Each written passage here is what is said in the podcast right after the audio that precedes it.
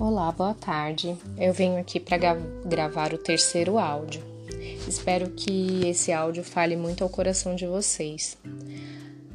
Vamos começar?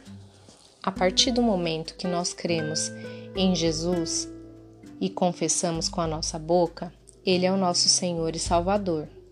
Nós temos o novo nascimento, somos feito nova criatura em Cristo. Em João 3,3, Jesus diz: Em verdade, em verdade te digo, que se não nascer de novo, não pode ver o reino de Deus. Com o novo nascimento, o nosso espírito vivifica. Quando Adão e Eva comeram do fruto do bem e do mal, Deus tinha alertado que se eles comessem, iriam morrer. Eles não morreram fisicamente naquele momento, mas morreram espiritualmente. Deus nos fez corpo, alma e espírito. Então, por esse motivo, nosso espírito vivifica. Por isso, a morte e ressurreição de Cristo é tão importante.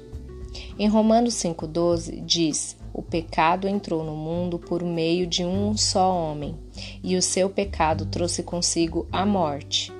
Como resultado, a morte se espalhou por toda a raça humana, porque todos pecaram.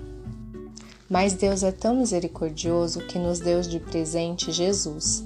Se por um lado Adão trouxe pecado a todos, pela graça de Deus ele dá a salvação a muitos, por meio de um só homem que é Jesus Cristo. Com o nosso espírito vivificado, estamos de volta ligados a Deus e aptos a receber também o batismo com o Espírito Santo e o batismo nas águas. Na palavra de Deus, Jesus diz, em João 3,5: Em verdade, em verdade te digo que se alguém não nascer da água e do Espírito, não pode entrar no reino de Deus. Quando aprendemos a como buscar a Deus e criamos intimidade, todos os outros passos se tornam normais na nossa vida. Garanto a todos vocês que o amor de Deus é tão grande que em tudo somos guiados através do Espírito Santo. Em Romanos 8, 38 e 39 diz: pois eu tenho a certeza de que nada pode nos separar do amor de Deus, nem a morte, nem a vida, nem os anjos, nem outras autoridades ou poderes celestiais, nem o presente, nem o futuro, nem o mundo lá de cima, nem o mundo lá de baixo. Em todo o universo não há nada que possa nos separar do amor de Deus, que é nosso por meio de Cristo Jesus, o nosso, o nosso Salvador e Senhor.